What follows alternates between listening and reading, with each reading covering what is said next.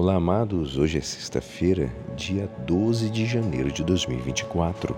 E hoje a nossa igreja nos convida a meditar juntos o Evangelho de São Marcos, capítulo 2, versículos 1 a 12.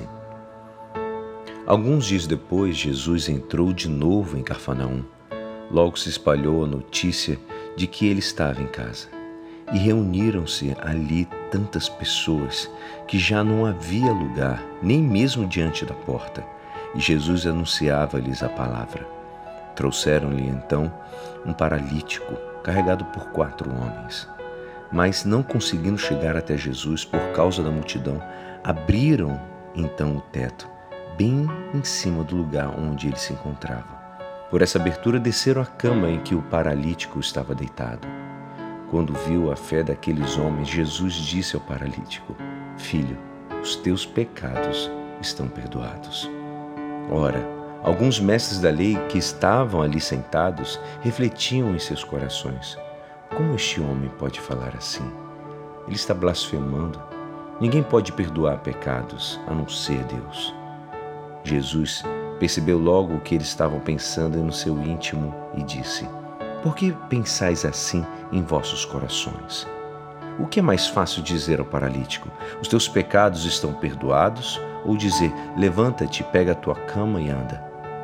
Pois bem, para que saibais que o Filho do Homem tem na terra poder de perdoar pecados, disse ele ao paralítico: Eu te ordeno, levanta-te, pega a tua cama e vai para a tua casa. O paralítico então se levantou e, carregando sua cama, saiu diante de todos. E ficaram todos admirados e louvavam a Deus, dizendo: Nunca vimos uma coisa assim. Esta é a palavra da salvação. Amados, é impressionante como Jesus nos ensina a cada momento. Se esmiuçarmos melhor esse evangelho de hoje, Jesus nos ensina que, apesar de todo o esforço que nós fazemos para o encontro com Ele, e, é, é, e isso é extremamente importante, Jesus, lembre que esses homens saíram, carregaram uma cama, colocaram por cima do teto e levaram até Jesus. E Jesus reconhece isso. Mas, mesmo sabendo que todos aqueles homens queriam uma cura para aquela paralisia daquele homem que estava paralisado numa cama, Jesus vai ao ponto principal, que é a cura à alma que é exatamente esse encontro no reino que Ele quer ter conosco. Então ele cura primeiro a alma, mas viu que aquilo, para a ignorância dos homens, viu o pensamento ali daqueles homens que estavam ali próximos, os mestres da lei. Ele falou: tá bom, eu vou dar um pouco daquilo que possa chamar a atenção das pessoas daqui. Que eu curar os pecados, ninguém vai ver. Eu não posso provar nada, mas eu posso fazer esse homem andar. Amados, Jesus quer curar os nossos pecados, quer curar as nossas almas. Ele quer perdoar, mas nós precisamos dar um voto de confiança. Precisamos sair do nosso comodismo, reconhecer, engolir o nosso orgulho, sermos humildes, voltarmos à terra, sermos humus.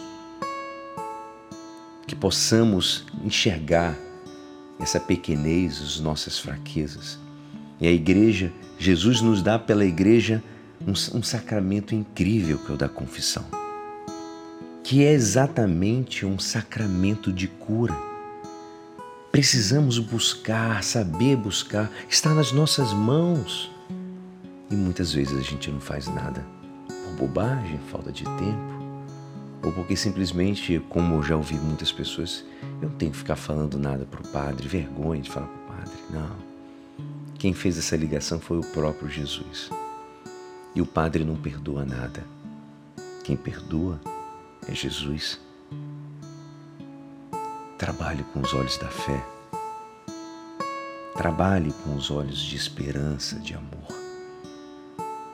E se transforme de dentro para fora. Jesus te quer. Jesus te quer por inteiro curado. E é assim esperançoso que esta palavra poderá te ajudar no dia de hoje que me despeço. Meu nome é Alisson Castro e até amanhã. Amém.